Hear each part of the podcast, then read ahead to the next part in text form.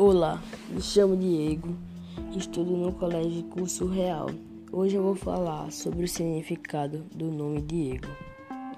Diego é um nome de origem espanhola, no entanto, sua raiz é duvidosa ou incerta. Algumas fontes relacionam com o latim, que deriva do grego e quer dizer doutrina ou ensino. Assim, o nome Diego significa aquele que doutrina ou aquele que ensina. Muito obrigado pela sua atenção.